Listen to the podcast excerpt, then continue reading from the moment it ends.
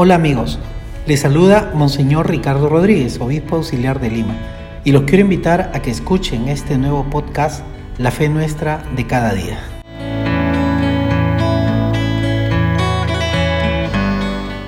Hermanos de Pax, bendiciones del Señor para todos ustedes. En la relación con Dios que establecemos de manera permanente, constante, hay un elemento muy peligroso con el cual podemos tropezar de alguna forma, la idolatría. Hay unas idolatrías evidentes, claras, pero también hay unas muy sutiles, en no darnos cuenta que estamos cayendo en idolatría. El hombre de hoy le sucede eso. Eh, la idolatría es la adhesión, la cercanía, es el respeto, la veneración, incluso el culto, ya en el extremo, hacia una imagen, hacia una criatura en sí misma. La tría de veneración. Idolatría viene a ser darle culto a una persona, puede ser un objeto, incluso un pensamiento, etcétera, una idea, ¿no? Y darle el lugar que le compete a Dios. No idolatramos a Dios, es un absurdo. Nosotros adoramos a Dios. La adoración está referida solamente al ser supremo, al ser superior. Ser supremo es decir, no hay otro ser más allá de él. Entonces, el ser supremo, este Dios, recibe un culto.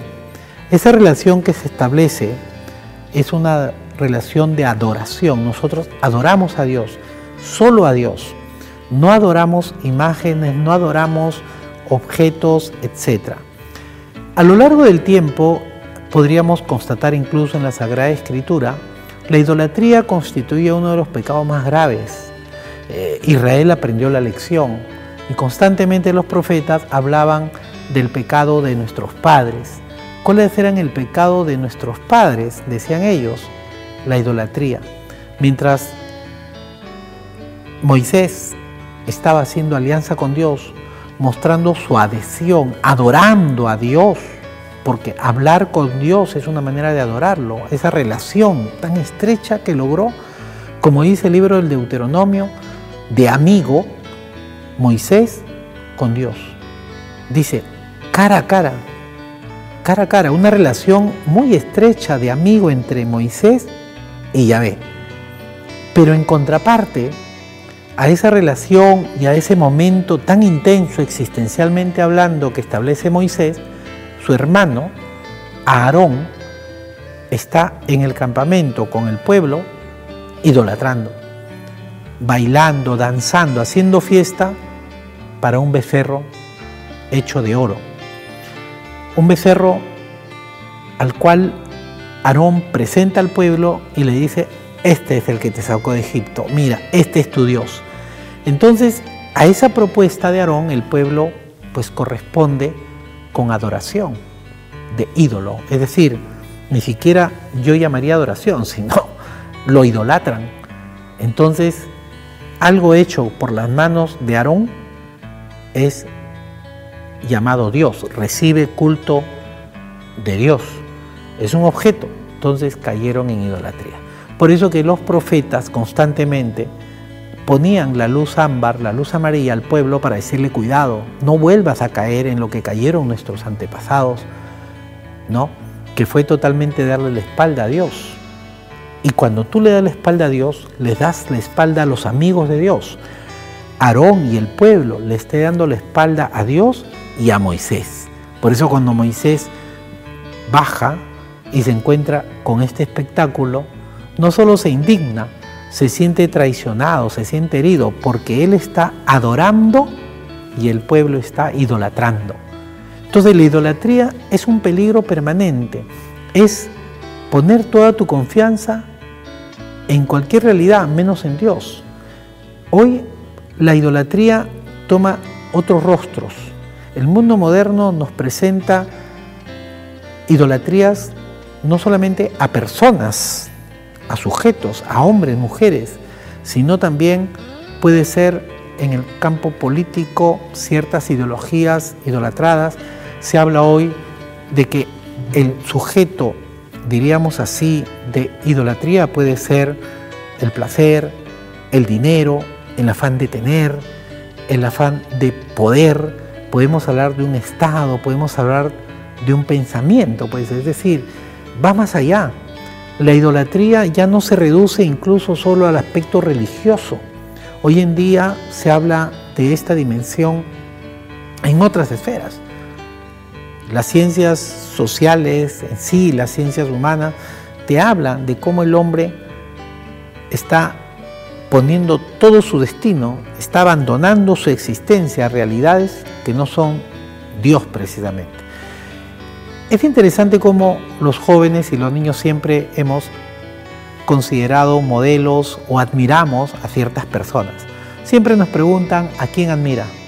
Entonces uno dice, bueno, yo admiro a tal político, tal pensador, de repente un autor, ¿no? un literato, de repente un pintor, admiras a un músico, hombres que han cambiado la historia o han influido en la historia de la humanidad. En 1978, un astrofísico norteamericano escribió un libro curioso, me, llamó la atención cuando encontré esa referencia, a un hombre que intentó escribir un libro donde quería hacer un ranking de los 100 hombres que podríamos admirar por haber influido en la historia de la humanidad. E intentó hacer un ranking de 100 personas que hayan influido en la historia, con nombre y apellido, no anónimos, o sea, no, eh, por ejemplo, alguien que inventó tal cosa pero no se sabe quién, pero no, él buscó personas de carne y hueso que hayan existido tal cual. Y es curioso cómo entre los 10 primeros, entre los 10 primeros, que este, que no es este autor, que no es católico precisamente, pone a Jesucristo, Mahoma, Buda, Confucio, Pablo de Tarso. Cinco personas dentro de los diez primeros que él considera, no siendo creyente, personas que influyeron en la historia de la humanidad. Y por supuesto luego aparece Newton y pone otros personajes. Pero es curioso cómo cinco personas vinculadas a lo religioso, a la dimensión religiosa del hombre, que él considera influyeron en la historia del hombre. Y ahí pone, no para idolatrarlos, no, sino para admirarlos, dice, y analizar por qué cambiaron la historia de la humanidad. Y entonces nosotros, ¿por qué lo menciono? Porque el primer paso es la admiración. Nosotros nos admiramos de las maravillas que Dios ha hecho y eso le llamamos, y le llamamos el camino natural para llegar a Dios. ¿Cómo puede llegar a Dios? Por varios caminos, pero hay un camino natural que parte de la admiración, la contemplación de lo creado. Y por ahí llego también a la existencia de Dios y por eso lo adoro y me entrego a Dios, porque no solo llego a la conclusión de que Dios existe, sino llego a la conclusión de que Dios me ama. Entonces yo creo que hay quienes se han quedado a medio camino, hay quienes han llegado a la conclusión de que, ah, Dios nos ha creado y ahí se quedaron. Hay que dar un paso más, ahí ver de que precisamente adoramos a Dios, nos abandonamos totalmente a Él por todo lo que Él hace, porque Él sigue haciendo por nosotros. Entonces lejos está el tema de la idolatría, pues cómo poder darle todo mi ser, cómo poder darle culto absoluto, total, a una realidad de la cual yo puedo decir, no vengo, no me he dado la existencia. Entonces hay que tener cuidado porque todo cae, menos Dios. La idolatría precisamente fue siempre observada por el pueblo de Israel. Segundo, el cristianismo reserva un culto que llamamos en este caso hiperlatría para la Virgen Santísima, que es un culto superior a todos los cultos que podemos dar de respeto, veneración, ¿no? a los santos, a los santos los veneramos, los consideramos como personas a imitar, seguimos ejemplo, nos interesa conocer más su figura, la trascendencia de su existencia. Pero María recibe un culto superior, hiperlatría. No la divinizamos, no es diosa, pero es, como dice la Escritura, bendita. No solo entre las mujeres, sino nosotros decimos es bendita entre todas las criaturas Por eso le llamamos santísima. Es la única mujer, es la única persona a quien le llamamos santísima. Por ello. Entonces hay que distinguir la adoración, la hiperlatría y la tría o veneración a los santos. A Dios no se le idolatra, se le adora. La idolatría es ajena al cristianismo totalmente. En esto, a lo largo del tiempo, pues también debemos de ver cómo respondieron los luteranos, por ejemplo, cómo han respondido en este camino los ortodoxos muy cercanos a nosotros. ¿no? El tema de las imágenes, por ejemplo. Nosotros debemos tener muy clara esa temática, porque es una temática a criticar hacia nosotros por los hermanos que no comparten nuestra fe. Si nosotros no le damos a cada dimensión de nuestra vida su auténtico lugar, damos que hablar porque no nos entienden. Es decir, no nos hemos dejado entender en la historia. Hemos quizás caído en supersticiones, no las, no las proclamamos, es decir, no decimos que somos supersticiosos, pero damos la imagen de que lo somos. Aparentemente somos supersticiosos.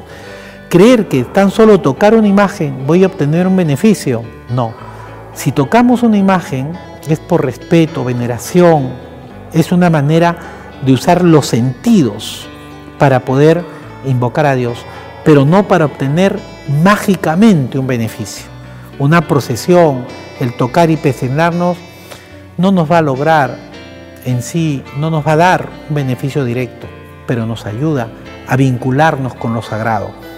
No solo tocar, ver, oler, escuchar, usar los sentidos para elevar el espíritu. Eso es válido, pero de ninguna manera idolatrar. Hoy quería compartir contigo ello, ¿por qué? Porque tenemos en el caso de Lima y el Perú la procesión al Señor de los Milagros, tenemos las imágenes a la Santísima Virgen por todo el Perú, diversas imágenes, Guadalupe, Fátima, Lourdes, la Virgen de Chapi, la Virgen de la Puerta, etc. Pero de ninguna manera idolatramos. Si alguien me dice, yo no soy católico por las imágenes que hay en el templo, yo te digo, si las saco si saco las imágenes del templo, ¿te harías católico? No es el punto. Hay que explicarle a la gente por qué tenemos imágenes, cuál es el valor de una imagen. Mira la palabra, imagen, ¿no? Fotografía, estampa, pintura, escultura, son imágenes, realidades sensoriales que nos llevan a realidades que no podemos ver ni tocar. Esa es una imagen son imágenes que reciben un respeto, una consideración, pero en la imagen, en la imagen propiamente no está la realidad. No está la Virgen, no está en esa realidad. Representa. Por eso se dice, me hace presente. Entonces, cuidado con eso, hermanos, la idolatría es muy peligrosa en la vida práctica. Hoy somos testigos como muchas personas, cuanto más los jóvenes y los niños, reciben influencias para idolatrar personas, formas de vivir, formas de ser, de sentir la vida que lo alejan totalmente de Dios. Pensemos todo ello y revisemos cómo estamos relacionándonos no solamente con Dios, sino cuál es nuestra relación con todo lo creado. Que Dios te bendiga.